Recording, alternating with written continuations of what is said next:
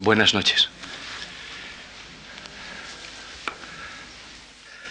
Hace un par de días eh, estaba aquí, al día siguiente en el estomatólogo, o lo que yo digo el dentista, y cuando intentaba matarme el nervio, me estaba acordando de lo que yo he intentado hacer en estas tres sesiones con ustedes, matar el nervio de la lengua, es decir, desdramatizar, dejarla en su situación, evitar hablar del alma de las lenguas y situarnos en el nivel de los hablantes que tienen sus prejuicios y de esos prejuicios hacen participar a las lenguas.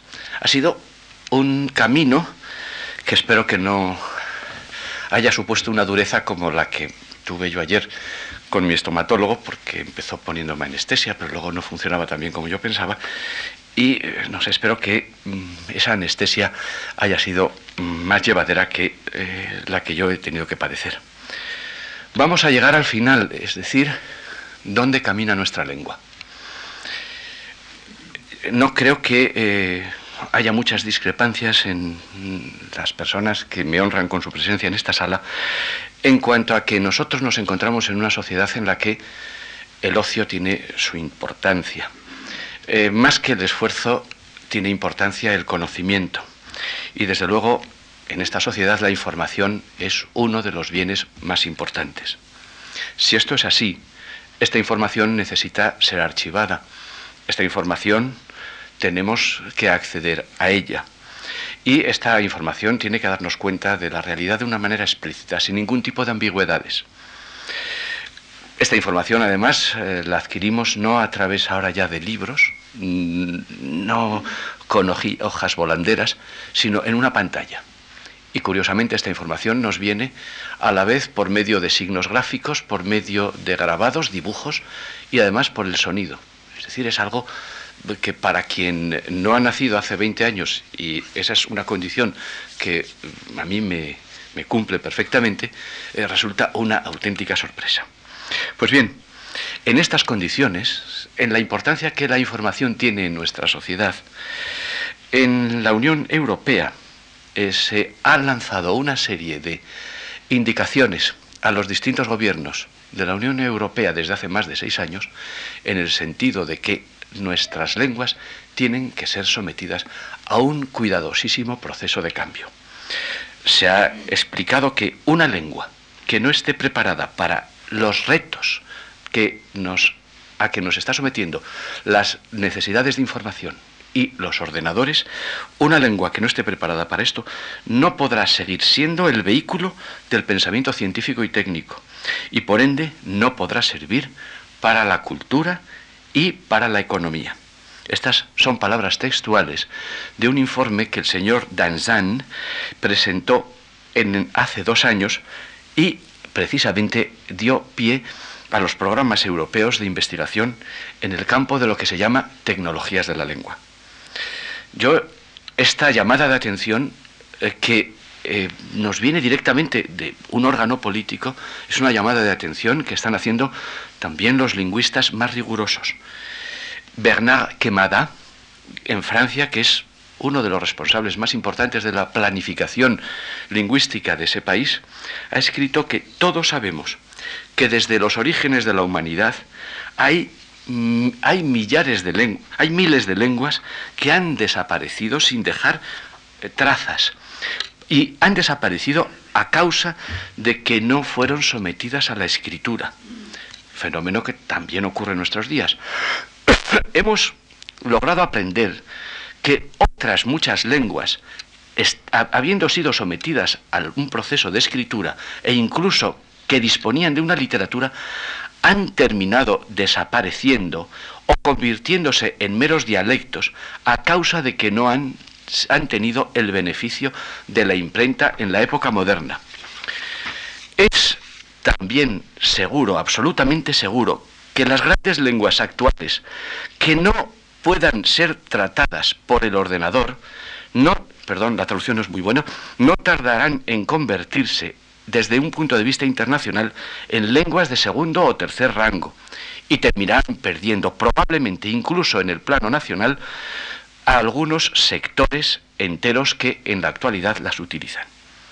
es decir, políticos y lingüistas, nos están diciendo a quienes hemos dejado de pensar en el alma de las lenguas y las concebimos como instrumentos adecuadísimos para nuestro uso, para nuestro fin, naturalmente, para la expresión de nuestros sentimientos, que duda cabe, y para nuestras elecciones, en cualquier caso, nos están diciendo que de verdad tenemos que adaptar nuestras lenguas a las necesidades actuales de la información y tenemos que someterlas precisamente a todos estos procesos que tienen que ver con la informática.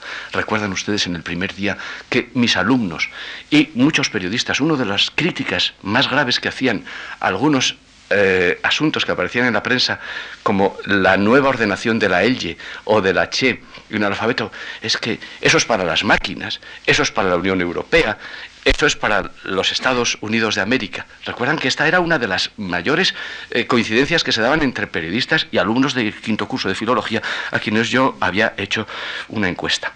Pues bien, en realidad nuestra lengua tiene ya un buen punto de partida es un punto de partida que indudablemente hemos de reconocerle, y es su magnífica normativización. Es decir, fíjense, una lengua que empieza a escribirse en el siglo X, mejor dicho, hacia el siglo XI.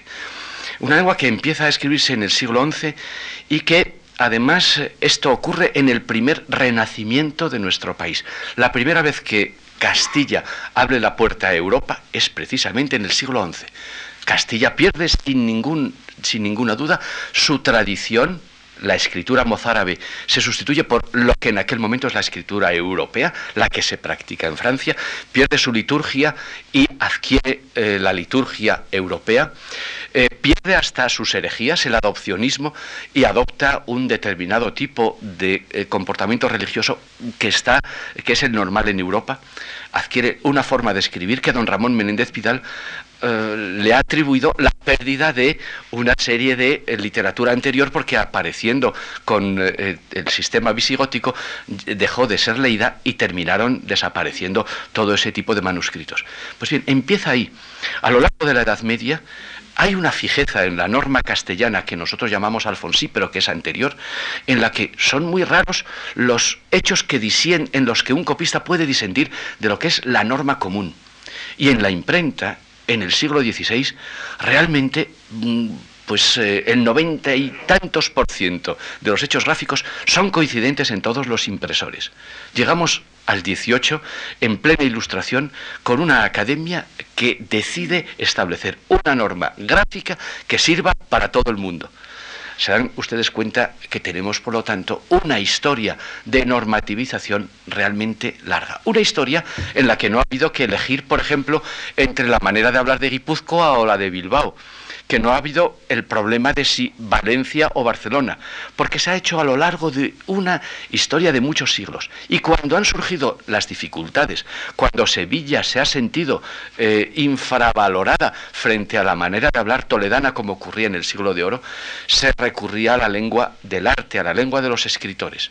Pero ha sido un proceso lentísimo el que ha tenido nuestra lengua con respecto a la adquisición de una norma. Y este hecho es una ventaja de partida que desde luego no debemos olvidar. Tenemos una lengua absolutamente bien normativizada. Tan bien normativizada que ha podido eh, salir adelante de algunos embates peligrosos. Por ejemplo, el intento en Chile, en un momento determinado, de crear una norma distinta. El intento en la propia, en nuestra propia, en, eh, en España, a finales del siglo pasado de disolver el hecho de la norma y que cada cual ah, actuara como le pareciera. Ha podido salir adelante de problemas de todo tipo, pero porque podemos discutir si en algún caso la B y la V tienen problemas, podemos discutir sobre algunas minucias que tienen que ver con la G o con la J, pero realmente toda la comunidad de 20 países está aceptando una norma que ha sido adquirida lentamente a lo largo del tiempo. Lo que la academia hizo en el siglo XVIII no fue inventarse nada, fue continuar una tradición que incluso en aquel momento no fue valorada bien por todo el mundo, porque era una tradición que conciliaba lo que podríamos llamar la etimología con el uso. Pues bien, estamos en los que podríamos llamar el comienzo de esto que un poco pedantemente llamamos la ingeniería lingüística. La ingeniería lingüística comienza, claro, cuando una lengua tiene que adaptarse a un sistema de representación gráfica que le viene impuesto y que todo el mundo tiene que aceptar. Y eso lo tenemos hecho y lo tenemos magníficamente establecido. de partida tiene nuestra lengua un segundo hecho que yo creo que ustedes deben aceptarme eh, que es razonable, y es que nuestra lengua ha sabido adoptar préstamos de otras lenguas, y no dramáticamente. Ha sabido entender que muchas palabras que vienen de otra lengua son auxiliares capaces para enriquecer la nuestra, y no los ha considerado como invasores insolentes. Esto nos ocurre con muchísimos préstamos del francés. Fíjense que un sufijo como el sufijo age no es un sufijo español, en su origen es un sufijo francés y sin embargo hoy lo encontramos en nuestro repertorio sufijal. Fíjense ustedes que el italiano nos ha brindado palabras utilicé hace unos días la diferencia entre henchir y llenar. Pues busquen ustedes en Garcilaso el verbo abandonar, a que les parece perfectamente normal. También es la primera documentación de abandonar. Si alguien me busca otra, yo también la tengo, pero la tengo escondida. Está, tengo una documentación del siglo XIV, pero realmente son documentaciones extrañas. Garcilaso, cuando emplea abandonar, lo que hace es sorprender a todo el mundo. Herrera se siente absolutamente convencido de que, de que, eso es exagerado. Lo que se utilizaba hasta entonces era desamparar, lo que hoy reservamos a las viudas y a los huérfanos, desamparar, pero que en aquel momento era el verbo que tenía exactamente el mismo significado que ahora tiene abandonar. Y Garcilaso, sin ninguna necesidad, por un puro lujo expresivo, por reconocerse deudor del italiano, utiliza un verbo como el verbo abandonar que aparece para nosotros normalmente en sus poesías, pero que en aquel momento representaba un neologismo, un préstamo que podía a muchas personas resultarles resultarle absolutamente inconveniente. Naturalmente, a los castellano viejos y a los leoneses se lo parecía. Dense ustedes cuenta, por lo tanto, que nuestra lengua ha sabido adaptar préstamos y, los, y lo ha hecho conscientemente a lo largo de toda su historia. Si ustedes quieren poner un termómetro y decir que es razonable, siempre que sea sin pasarse, se lo, se lo acepto. Pero no ha sido una lengua encerrada en sí misma, sino una lengua, como le ha ocurrido al inglés, abierta a este tipo de hechos que es eh, la utilización del préstamo. Hoy nosotros nos encontramos, por lo tanto, con una lengua que es capaz eh, de adoptar palabras si lo necesita y que tiene, por ejemplo, un sistema derivativo que hace que muchísimos préstamos de esa lengua románica que es el inglés, lengua románica, entre comillas, pero lengua donde está latiendo el latín en el léxico, se pueden adaptar impecablemente a nuestra lengua. Muchas de las críticas de los puristas por el hecho de que nosotros adaptamos términos ingleses es que esos términos ingleses vienen de un latín, por ejemplo, americano. Bien, pero se adaptan bastante bien a nuestra lengua. Nuestra lengua tiene, sin embargo, problemas de partida para su futuro. El primero de ellos es el que conocemos con el nombre de la intelectualización. Intelectualización es aquí también, como otras palabras que he empleado en días pasados, un término que pertenece a la sociolingüística. ¿Qué quiere decir esto de la intelectualización? Pues eh, eh, la posibilidad que pueda tener una lengua estandarizada de formular precisa y rigurosamente eh, una serie de ideas de juicios abstractos. Esta intelectualización tiene un pilar indudable en la terminología y este es un ámbito absolutamente absolutamente abandonado en nuestra lengua. El asunto es preocupante. Si ustedes comparan lo que ocurre en distintas lenguas de España, verán que, por ejemplo, en el dominio del catalán hay un determinado trabajo que tiene que ver con la terminología que está funcionando muy bien. No pasa nada, no estamos hablando de cosas eh, peligrosas para las, lenguas. Hay un millón de términos que están por ahí flotando y que pertenecen a distintas especialidades. Unos se crean y otros se abandonan, pero el especialista necesita acudir a ellos. Y hay lenguas que están teniendo en cuenta cómo adaptar estos términos la mayor parte de los cuales se crea en inglés. Y ahora no se suele crear eh, como se hacía antes a través de una raíz griega o en su forma latina. Puede ser que para celebrar un partido de golf un señor decida llamar a una palabra de una manera determinada. Y puede ser que un término aparezca como una determinada broma. Pues bien, fíjense ustedes el grandísimo problema que tenemos en el español. No hay un organismo, no hay un organismo en España para eh, no sé, buscar una especie de homologación en la creación terminológica en dominios como la medicina, la arquitectura, el derecho, la economía, la química, y cada uno hace lo que puede. Y el que hace lo que puede es normalmente un mal traductor. Y de la Unión Europea a las universidades y de las universidades a la Unión Europea hay una especie de quejas recíprocas de qué, qué pueden hacer nuestros traductores. Pero es que mientras nosotros estamos actuando así, en México se actúa de la misma manera y en Venezuela y en Colombia. Y si uno va a México y habla lo decía a ustedes un día, del hoyo negro para lo que es nuestro agujero negro. Y estamos empezando a crear según las distintas áreas. Y tenemos más propensión en algunos estudios, en algunas encuestas, hechas precisamente por mexicanos, de que nosotros nos fijamos mucho más en la terminología francesa para adaptarla y en México se fijan más en la terminología inglesa. Da igual, no es ningún problema. Lo que importa es intentar ir todos de acuerdo, todos al unísono. No tiene sentido que hablando español en distintos países lleguemos a aquella situación que yo les ponía a ustedes el primer día. Nosotros nos vamos acercando al inglés, nos vamos separando del portugués, pero nos vamos separando cuidadosísimamente de otras personas que hablan español en otros lugares. Tenemos el gran problema de la falta política de o de la falta de unas decisiones políticas de crear unos organismos, unos órganos que se preocupen de la terminología y que tengan unas reglas lingüísticas claras. Eh, yo recuerdo cuando tuve que leer eh, el segundo Chomsky en la traducción de Carlos Peregrino Otero, eh, leí cosas como el ahormante, cuando luego tuve que acercarme a Chomsky, yo no me daba cuenta qué significaba ese ahormante, porque el marcador de frase me hubiera sido mucho mejor. Es decir, a lo mejor debemos ser implacables con el léxico usual y a lo mejor debemos ser absolutamente agresivos, es decir, no, aquí, aquí no entre nada, pero a lo mejor debemos adaptar al máximo. Eh, por ejemplo, el lexema de los términos ingleses y utilizar, puede ser, un sufijo que rompa.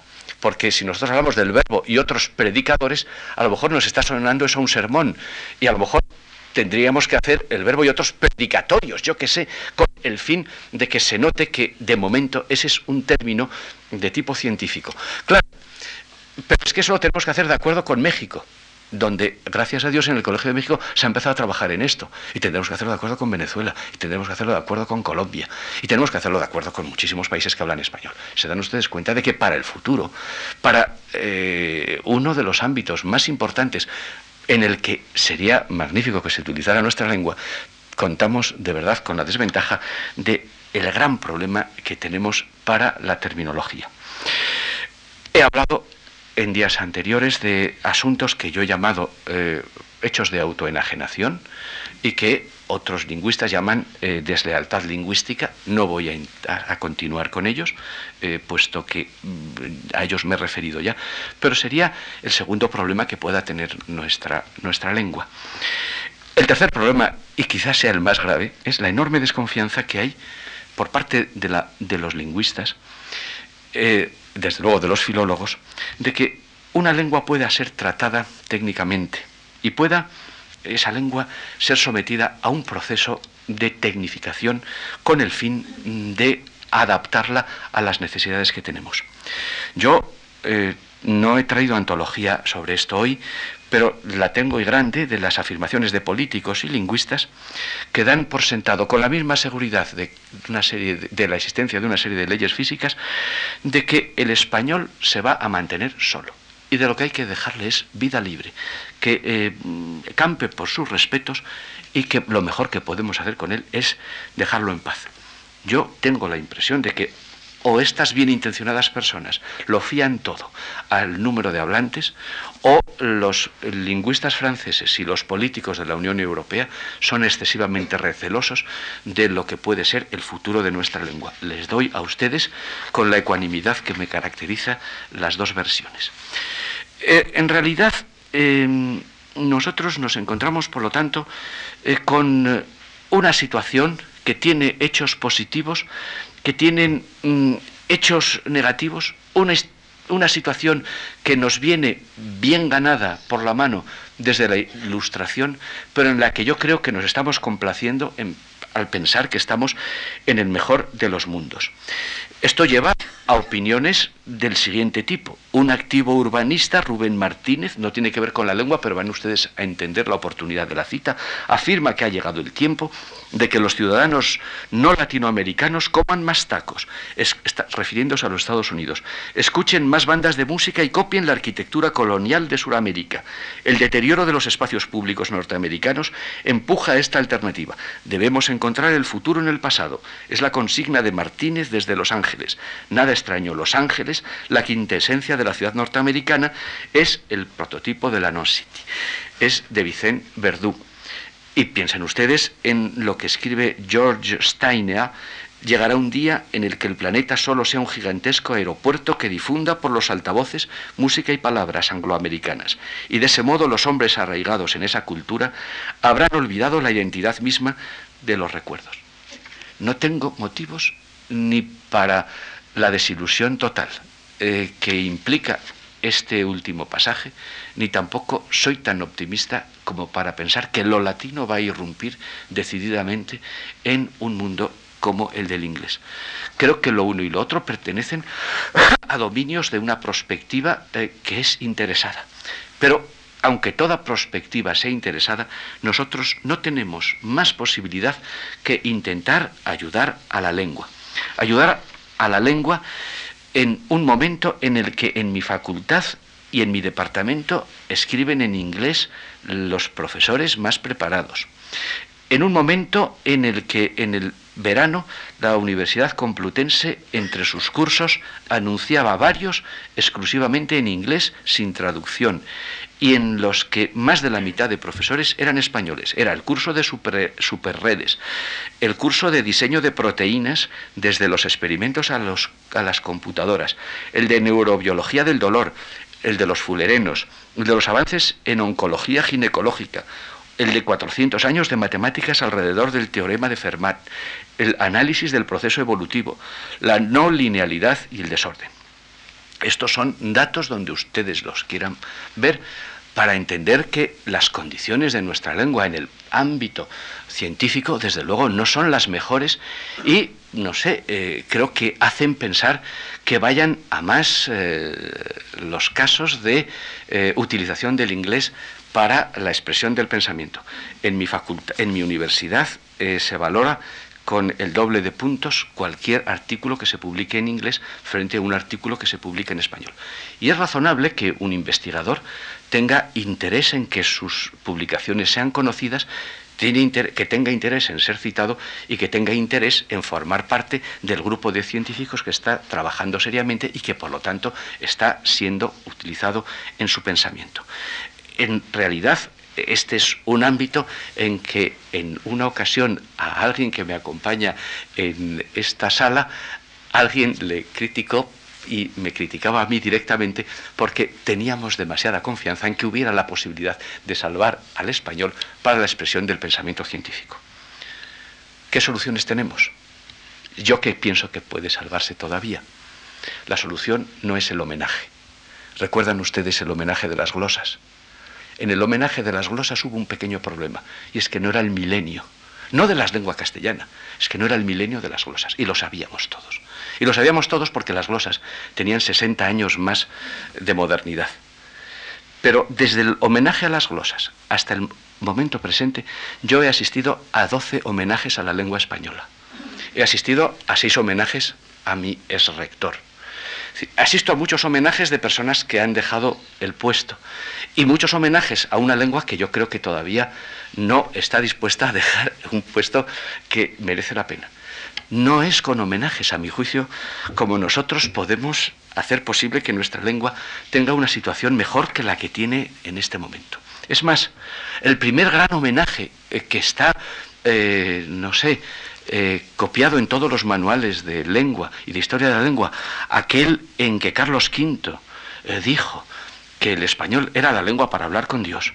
Recientemente el profesor González Ollé ha mostrado que esto es un invento interesado, pero que no tiene que ver nada con la realidad ni con lo que dijo Carlos V. Estos homenajes me parece magnífico para trabar a un pueblo. Me parece eh, a veces complicado cuando yo he ido aludiendo en días pasados algunos problemas de exacerbación nacionalista. Pero bien, es una opción contra la que no estoy en absoluto. Pero el camino es otro. El camino es trabajar en una dirección determinada. Una dirección que se llama ingeniería lingüística y que empezaré a hablar de ella, precisamente empezaría a hablar de ella en el momento en que termine esta charla. ¿Por qué? Porque es que antes de hablar de ingeniería lingüística hay que hablar de los fundamentos. Y fíjense ustedes lo que está ocurriendo en el español si nos planteamos el problema de las gramáticas y de los diccionarios. ¿De qué gramáticas y diccionarios disponemos? Tenemos un Benson and Benson and Ilson, este diccionario combinatorio del inglés que nos permite ir sabiendo que esta palabra se combina con esta y esta con esta un diccionario como el de Benson and el, BBI, no lo tenemos para el español. Es un diccionario pequeño, de suma utilidad. Y entonces yo, en este momento, con los diccionarios al uso, no estoy seguro si se puede formular una ley física o si se puede redactar una ley física. Yo no sé si se formula una hipótesis o se hace una hipótesis. No estoy seguro de si se hace una conjetura o se formula una conjetura. No sé si se acuña una expresión o se hace una expresión. No sé si debo darme una ducha o tomar una ducha o hacerme una ducha. Y cuando yo estoy dando varias opciones, no me he inventado ninguna, todas las tengo documentadas.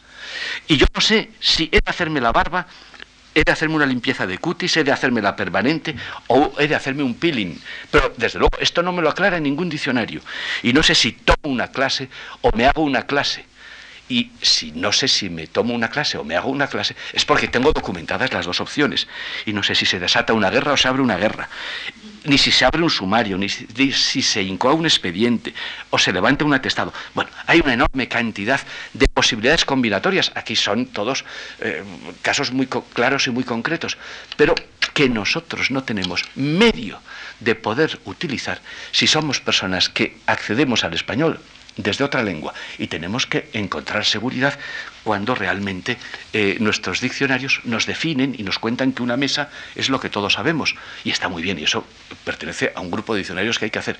Pero un diccionario eh, combinatorio no lo tenemos. Y desde luego, un activador eh, del lenguaje como el de Quick tampoco lo tenemos. Ni ese tesaurus como el, el Rogers International. Ni tenemos un diccionario de frases verbales ni tenemos toda la serie de diccionarios y gramáticas del COBIL. No tenemos un Oxford. ustedes se suponen la importancia que tiene para una lengua disponer de todos los tomos del Oxford. Bueno, eso es un auténtico paraíso. Y desde luego no tenemos una gramática como la de, la de Quirk, Greenbaum, Leach, etc. Esa gramática es para los españoles un auténtico deseo. Es decir, en el plano más elemental en lo que nuestra lengua ha heredado de la ilustración y fue un magnífico de verdad, un magnífico siglo en lo lexicográfico y en lo gramatical, de aquella herencia de la ilustración prácticamente estamos viviendo. Y mientras tanto, en el dominio del inglés y en el dominio del francés, piensen ustedes en el, trésor del francés, o piensen ustedes simplemente en la GUS y vean la de diccionarios que hay ahí.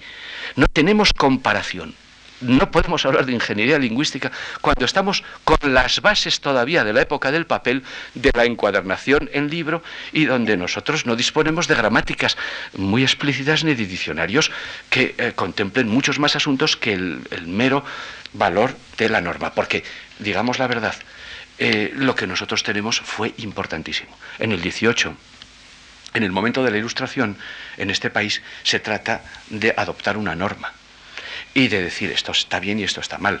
La norma respondía naturalmente a un determinado grupo social. No se trataba de acertar dando cuenta de lo que empleaban los más. Se trataba sencillamente de imponer para el que quisiera aprenderlo un, determinado tipo de uso que le podía llevar precisamente a no desentonar al hablar español. Si los académicos en el 18 tuvieron que convertir la avinentesa del catalán, la conveniencia, en avilantez interpretando no avilantez como conveniencia, sino como algo así como altanería. Les importó 33.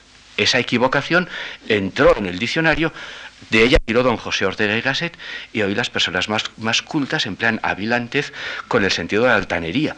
Y no pasa nada. No hemos perdido por eso las amistades, los lexicógrafos de la Ilustración y nosotros. Fue sencillamente una invención Pero no importaba que fuera una invención. Lo que importaba es saber unas reglas claras, normativas, para que uno supiera dónde situarse.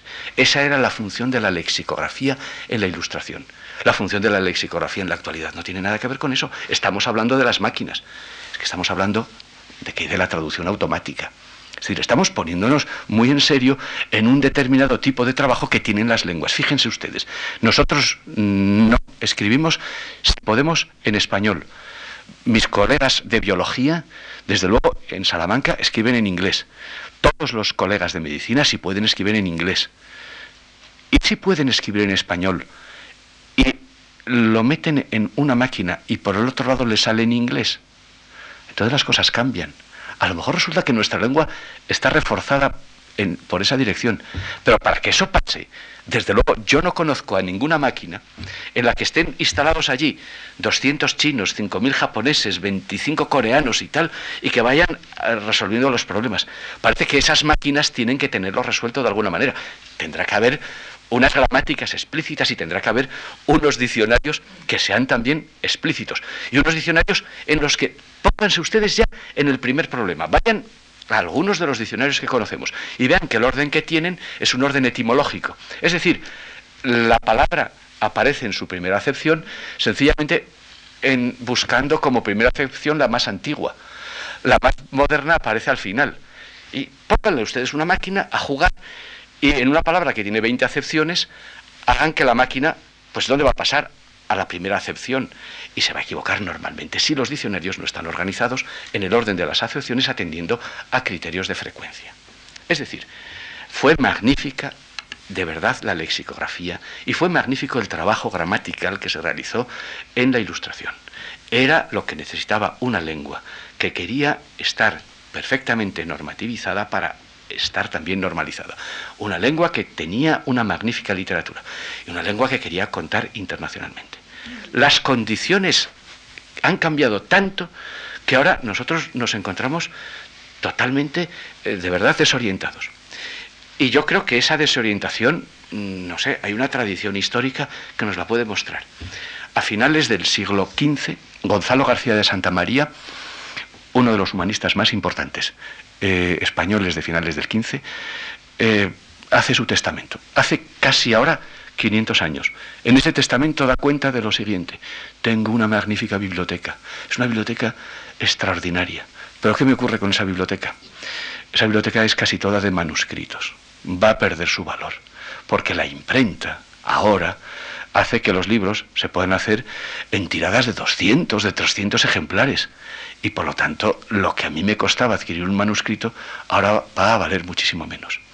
Gonzalo García de Santa María, a diferencia, por ejemplo, del duque de Urbino, que no compraba un solo libro que estuviera impreso, y desde luego, aunque no estuviera impreso, no, lo compraba si era en papel, porque él entendía que la vitela era lo que era bueno y su biblioteca tenía que tener estas condiciones, Gonzalo García de Santa María tenía el conocimiento perfecto, trabajaba para un impresor, para Urus, de saber que la imprenta iba a cambiar las cosas. Que la imprenta, imprenta lo primero que iba a hacer era uniformar nuestras grafías, eso era evidente y que la imprenta iba a permitir un determinado tipo de traducciones y de literatura distintas a las que se habían hecho hasta entonces.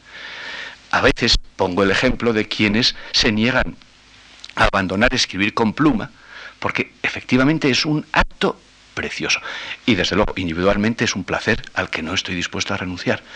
Pero el escribir con pluma, desde luego, no puede ir en contra de saber que tenemos que hacer una serie de tareas de tipo técnico para que lo que no es lo personal, no es lo particular, lo privado, sino que responde a las necesidades de nuestra lengua, tenga, desde luego, uh, unas posibilidades que en la actualidad no existen.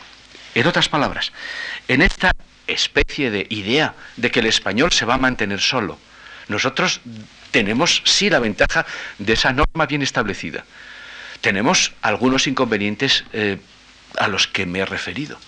Pero es que tenemos en niveles que parece que son elementales y que las lenguas de cultura, el holandés, por ejemplo, eh, el italiano, eh, lenguas de España, eh, tienen en buenas condiciones, piensen ustedes, los seis tomos del diccionario de, Euskera, de Michelena, o piensen ustedes en los diez tomos del Alcuver Moll. Eh, vean que ahí tenemos unas obras con las que podemos contar. Bueno, pues estamos con una lengua que tiene de verdad problemas eh, previos a lo que podríamos llamar la ingeniería lingüística que tiene que eh, ser realizada.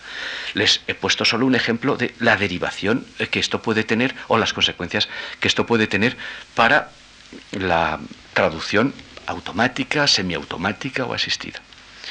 Pero es más, en este momento en nuestro país todavía no, parece que en un futuro inmediato sí, no hay grandes proyectos de corpus.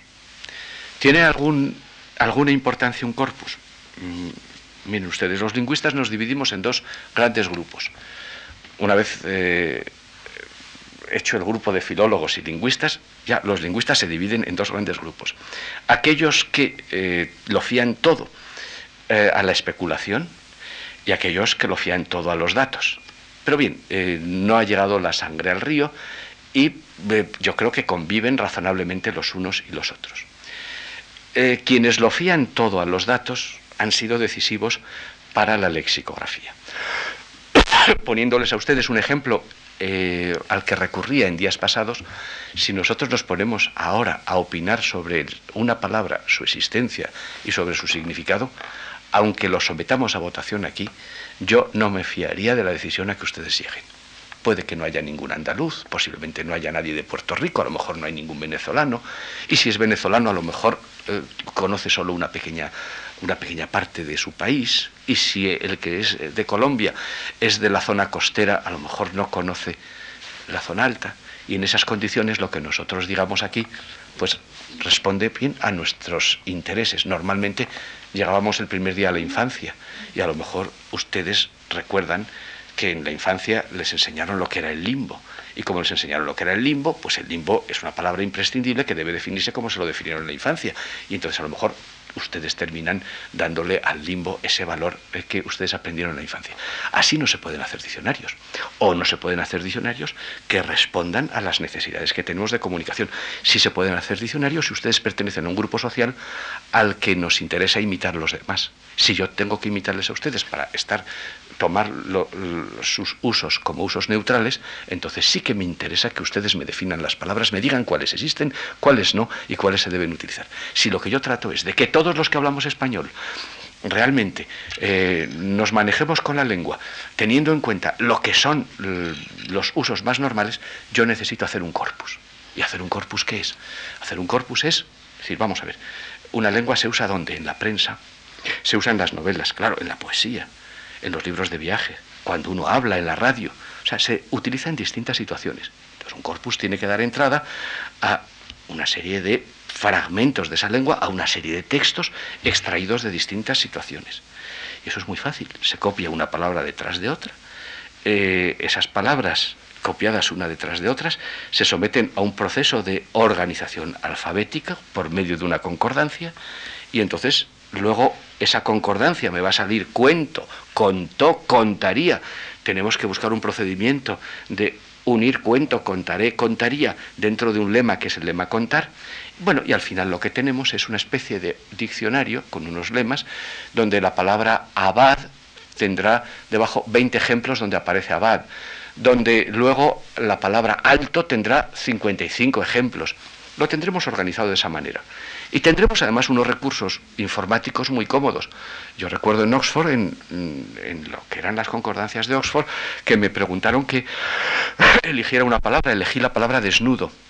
Y dijo el señor, vamos, podía haber elegido, bueno, pues dijo, no, no, desnudo. Aparecía unas 5.000 veces desnudo. Ustedes se dan cuenta, 5.000 veces para un lexicógrafo. 5.000 veces pueden ser una semana, semana y media.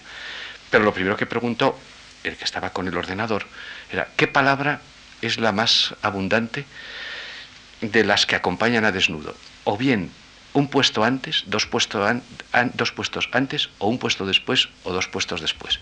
Y salió la palabra mono. Y entonces apareció mono desnudo.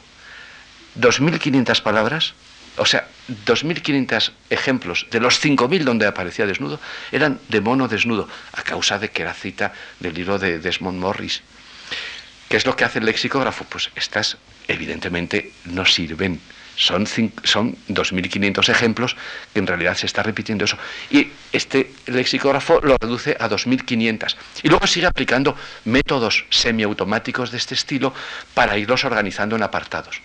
Como ven ustedes, nosotros podemos extraer, pero claro, de distintos géneros, de distintas situaciones, de distintos registros, de distintos países, un corpus representativo que nos dé cuenta no de qué piensan un, qué piensa un grupo social de eh, cómo debe hablarse una lengua, sino de qué manera una lengua se habla en distintos lugares.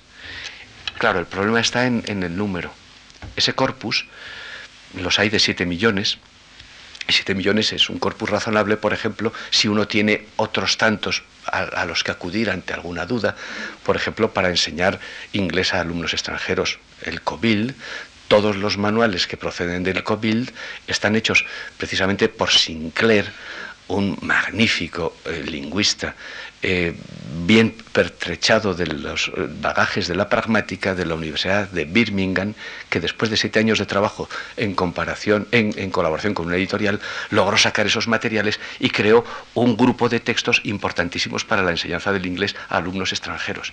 Pero claro, siete millones no es mucho. Siete millones, fíjense ustedes que en un corpus que tuviera eh, medio millón de palabras, medio millón Mm, es mucho para, para mí, pero bien, pues las 50 primeras palabras eh, serían fiables, las 50 de más frecuencia. Si en vez de medio millón eh, hacemos un corpus de un millón, ya no serían las 50, pero tampoco serían las 100, serían las 75. Si en vez de un millón tenemos dos, a lo mejor serían las 90. Ven ustedes cómo va avanzando, en qué proporción va avanzando la fiabilidad lo que podríamos llamar la fiabilidad del uso. Esto hace que en este momento, en el dominio del inglés, se cuente con dos corpus que están cada uno de ellos en torno a los 150, 160 millones, 150 millones, 160 millones de palabras. ¿Se dan ustedes cuenta lo que significa mover eso? Bueno, es, es algo impresionante. Se presentó hace, hace unos cuatro meses y precisamente el autor de uno de ellos eh, sigue siendo Sinclair. Bueno, pues esto lo tenemos en el dominio del francés. Tenemos uno muy fuerte de 100 millones. Lo tenemos para el italiano, lo tenemos para el neerlandés. En el Institut d'Estudis Catalans hay 35 millones, 35 millones de papeletas. Comparen ustedes con los 6 millones del fichero de la academia, pero del fichero histórico, de las palabras de, todas las épocas del español, los 35 millones de papeletas, pero informatizadas del Institut de Estudis Catalans, que vienen desde la segunda mitad del 19 hasta nuestros días. En el caso del portugués está a punto de terminarse una concordancia basada en un corpus de este estilo. Y nosotros en el dominio del español es poquísimo lo que tenemos. La academia emprende, va a emprender un trabajo en esta dirección. Un trabajo no planteado poco a poco buscando 7 millones, sino un trabajo que va a, llevar a la búsqueda de 160 millones de palabras por las declaraciones que he oído de los señores académicos o de algunos de ellos en la prensa. Pero de momento, el español tiene una enorme dificultad. Unan ustedes esto a lo que les señalaba de las gramáticas, unan ustedes esto a lo que les señalaba de los diccionarios.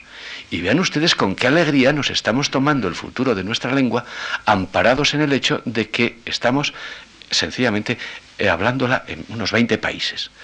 Y con esto nos quedamos tan tranquilos, nuestros profesionales están decididos a escribir en inglés, las relaciones económicas se hacen en inglés, eh, la navegación por eh, las redes eh, estas tan complicadas en las que algunos de los que me acompañan se manejan también, no se hacen ni en español ni en portugués, y estamos totalmente tranquilos. Y podemos decir, políticos y lingüistas, dejemos a nuestras lenguas a su total tranquilidad.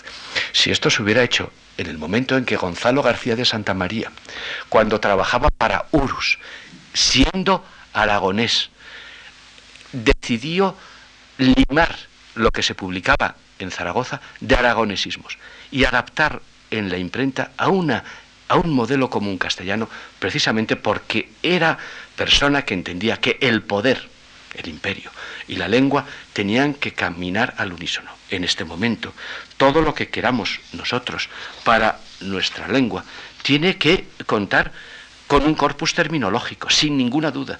Tiene que contar con un corpus no terminológico. Tiene que contar con diccionarios desde luego normales, pero con diccionarios electrónicos. Tiene que contar con un determinado tipo de gramáticas. Y nada de esto lo tenemos hecho. Y no hay, desde luego, que yo conozca acuerdos entre universidades o ideas comunes de que hay que ir en esta dirección.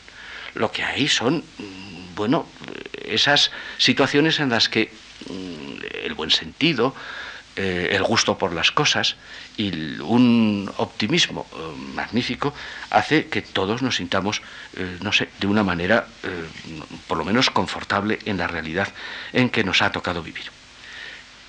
Llego aquí a hablar a ustedes, a recordarles aquel hecho de la elye, de la eñe y de la che, y a mostrarles si de verdad nos merecemos que la prensa nos haya atosigado con tantas elles, con tantas señas, con tantas ches, como si el defenderlas, como si ponerlas en un escudo fuera de verdad la manera de defender a nuestra lengua. Yo tengo la sospecha de que las lenguas se defienden sencillamente eh, con la complicidad de sus hablantes, con el gusto por cambiarlas, con el deseo de mejorarlas, con la sensación de que no hacen nada si las cambian y se las convierten en instrumentos mejores para la comunicación. Jorge Luis Borges ha escrito, quisiéramos que el idioma hispano, que fue de incredulidad serena en Cervantes, y de chacota dura en Quevedo, y de apetencia de felicidad, no de felicidad en Fray Luis, y de nihilismo y de prédica siempre, fuera de beneplácito y de pasión en estas repúblicas, que alguien se afirme venturoso en lengua española, que el pavor metafísico de gran estilo se piense en español, tiene su algo y también su mucho de atrevimiento. Siempre metieron muerte en ese lenguaje, siempre desengaños, consejos, remordimientos, escrúpulos, precauciones, cuando no retruécanos y calamburs, que también son muerte. Esa su misma sonoridad, vale decir, ese predominio molesto de las vocales, que por ser pocas cansan, lo hace sermonero y enfático pero nosotros quisiéramos un español dócil y venturoso, que se llevara bien con la apasionada condición de nuestros ponientes y con la infinitud de dulzura de nuestros veranos y nuestras lluvias y con nuestra pública fe. Es la de Borges una llamada de atención a que el idioma será lo que queramos sus hablantes. Yo he querido extenderlo en estas lecciones a la idea de que no es un desdoro para nuestra lengua que la internacionalicemos, que la cambiemos, que hagamos con ella cuanto cambios consideremos necesarios, de tanto adularnos a nosotros mismos, hemos llegado a creer que todo lo que nos rodea no debe cambiarse bajo ningún pretexto. Hemos llegado a considerar el acento como un bien cultural y algunas brutales tradiciones de nuestros pueblos como el no va más de la cultura. Lo importante a mi juicio es el hombre. La lengua está plenamente a su servicio. A lo largo de la historia se ha actuado sobre ella para que nos separemos de los demás. No hay ningún riesgo, creo, si en adelante tratamos de acercarnos por medio de nuestra lengua a las demás lenguas. Y esto es lo que he querido transmitirles a ustedes en estas cuatro lecciones. Lo he hecho con el placer que me da un público de verdad tan atento, con la alegría de haber sido invitado por una institución en la que es sencillamente un privilegio poder hablar por unos días y con el placer de que entre todos hayamos sido capaces de meditar sobre nuestros asuntos de la lengua. Muchas gracias por su atención.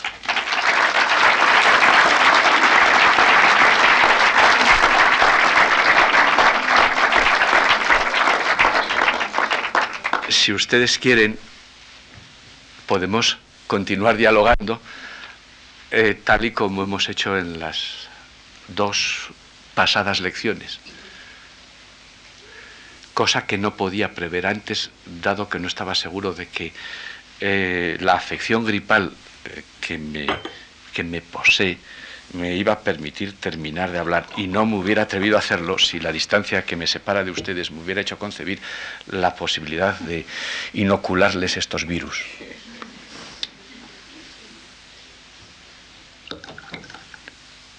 Sí, por favor. Voy a hacer una pregunta muy banal que no tiene una contestación científica. Este, ¿Cuántas personas cree usted que hablan español en, el mundo? En torno a los 300 millones. Mm, 310. Las estadísticas son bastante difíciles de, eh, bueno, de, de poder admitir definitivamente, pero se, últimamente se oyen cifras de 400 y 350. Lo de 400 procede de un error de cómputo porque se hizo una estimación según la cual, eh, pues con estadísticas de hace unos siete años, en determinados países lo que había habido es un incremento de natalidad, pero se multiplicó por mil lo que había que multiplicar por cien. Pero no importó, eh, se admitió inmediatamente. Eh, da la impresión de que las personas más cuidadosas eh, andan en torno a los 300, pero desde luego no es la lengua que más se habla después del inglés. Está el chino, está el hindi, y, pero vamos, es una lengua que tiene un número de habitantes, un, número de hablantes realmente considerable y además que está extendida en varios países. Lo cual para una lengua, eh, a una lengua le da tanta debilidad su gran extensión como su pequeña extensión. No hay lengua más sometida a tortura que el inglés, porque el inglés lo estamos destrozando entre todos. Y el inglés, vamos, no es que lo estemos cambiando como pedía Spitzer, a base de mejorarlo, como don José Ortega y Gasset nos recomendaba. Lo estamos destrozando porque eso no tiene nada que ver. Bueno, hasta yo lo entiendo cuando lo hablo con un italiano o un alemán. Eso da la prueba de cómo estamos destrozando. Pero yo me sitúo, y eh, hay en el público personas que han, han dado números con respecto a las lenguas, pero yo creo que en, en torno a los 300 millones, que, que es, como dicen ahora, un número emblemático. Recuerdan ustedes de un programa de televisión que era 300 millones, lo cual a mí, que tengo poca memoria, me ha servido de mucho, porque por eso me sigo situando por ahí. Y desde luego a los, a los 400 no quiero, no, no quiero creer que lleguemos.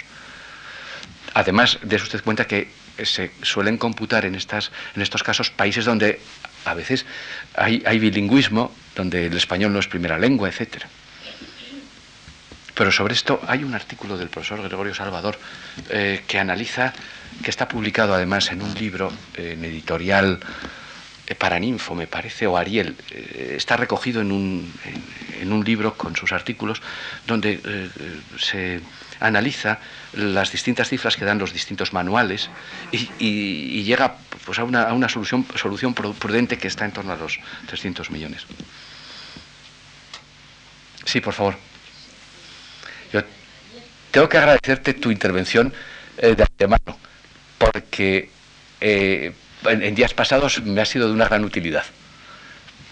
No tengo que hacerlo porque mm, a veces eh, hay que saber abrir el fuego y en un día fue muy importante.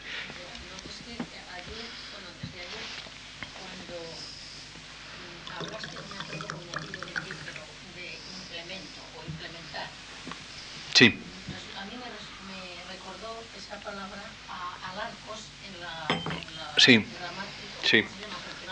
sí, Y, el implemento sí. eh, es, mm, se refiere a los pronombres átomos actúan como complemento.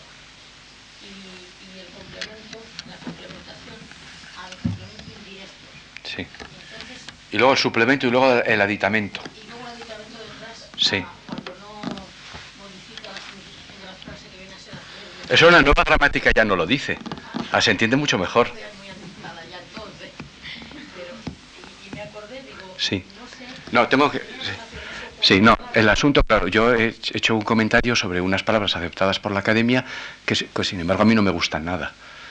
Pero claro, es que implementar sí que existe como tecnicismo de la informática, o implemento existe también como un tecnicismo gramatical, pero son eh, áreas diferentes. Mm, Y evidentemente que a mí no me gusta implementar eh, no tiene nada que ver con ese implemento. A mí no me gusta y, y lo, y lo sigo repitiendo. Pero eso son otras cosas. Tiene que ver, claro, en su, en- eh, está formada de la misma manera. ¿eh? Llenar. Sí. Sí, por favor. ¿Cómo se contempla todo el tema este de la informatización de las lenguas? Si la técnica dice que en el futuro eh, las máquinas entenderán el lenguaje Si castellano todavía tiene la virtud de que se lee igual que se escribe.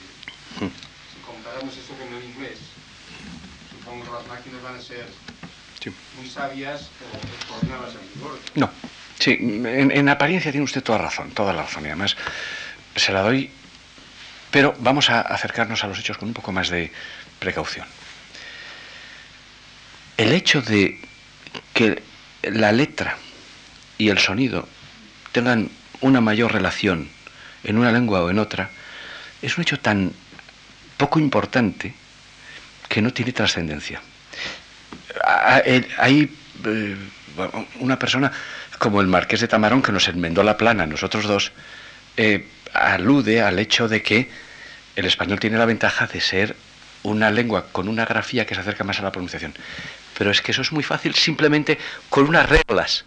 Basta que eh, cuando yo digo hay, ponga una i o, lo que quiera, haya una transcripción alfabética en un sistema eh, de tipo fonético para que eso se termine. Eso no, no tiene problema porque es sencillamente poner entre lo uno y lo otro una especie de almohadilla. Ahora bien, el problema es la sintaxis. Hay que enseñarle a la máquina. Fíjese, en la exposición de Sevilla IBM eh, tenía allí eh, unos ordenadores donde hacía una serie de pruebas para, para mostrar la conversión de, de voz en texto. Yo hice la prueba y tenía que ir hablando despacio y realmente tuvo un éxito de un 98%. Ese 98% se había hecho con 100 millones de palabras, como metidas allí, de forma que si la máquina no entendía bien una palabra que yo había dicho, se fijaba inmediatamente en otra que tuviera una altísima frecuencia. Y entonces por ese camino, es decir, a base de una enorme cantidad, eh, el ordenador convertía texto y voz. Bueno, en un curso al que he asistido en Cuenca sobre industrias de la lengua, he visto ese experimento muchísimo más desarrollado. Entonces eh, se estaba preparando para, me parece que para radiólogos, para que un radiólogo pudiera dictar y que, sencillamente un informe eh, la máquina se lo hiciera sin necesidad de tener que teclearlo. Eso supone un avance enorme para un profesional si 50 informes los hace en 10 minutos y en cambio no necesita consumir 3 horas. Pero es a base de una enorme cantidad de datos. Claro, si ahí hubiera en esos datos más refinamiento sintáctico, si hubiera una marcación, una caracterización morfológica, sintáctica y semántica, era muchísimo más fácil con menos datos poder obtener esos resultados. Es decir, hoy estamos teniendo resultados de conversión de voz en texto y de texto en voz a base de cuantificaciones muy, muy, muy numerosas. Claro, mm, por ahí vamos. Supongo que con, con más datos todavía, pero también eh, con, con mejores puntos de partida teóricos. Pero eso la máquina no lo va a hacer si no, si no se lo damos así estudiado y hecho. Y por lo tanto, claro que es verdad que un día la máquina nos hará ese favor, pero ese favor nos lo hará como resultado de todo el trabajo teórico y de investigación que nosotros tenemos que hacer sobre ella, porque por sí sola no es capaz de ir más lejos. Esa es mi opinión.